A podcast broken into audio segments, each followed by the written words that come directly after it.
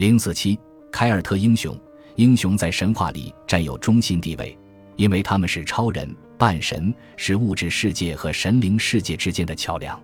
这种杂糅、充满张力、处于边缘地带的角色，既无比强大，又极其脆弱，因为他们不属于任何阵营，而众神又无法抗拒干预他们的冲动，常常利用他们来挑起战争，以谋求自身在神灵世界中的优越地位。古希腊、罗马神话中的很多伟大人物，如阿喀琉斯、赫拉克勒斯和埃涅阿斯等的命运无不如此。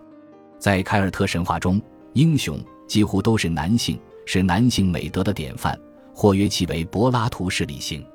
他们有些是巨人，如威尔士的布兰；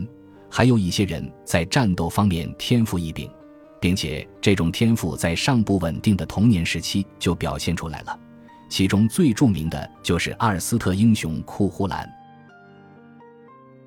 本集播放完毕，感谢您的收听，喜欢请订阅加关注，主页有更多精彩内容。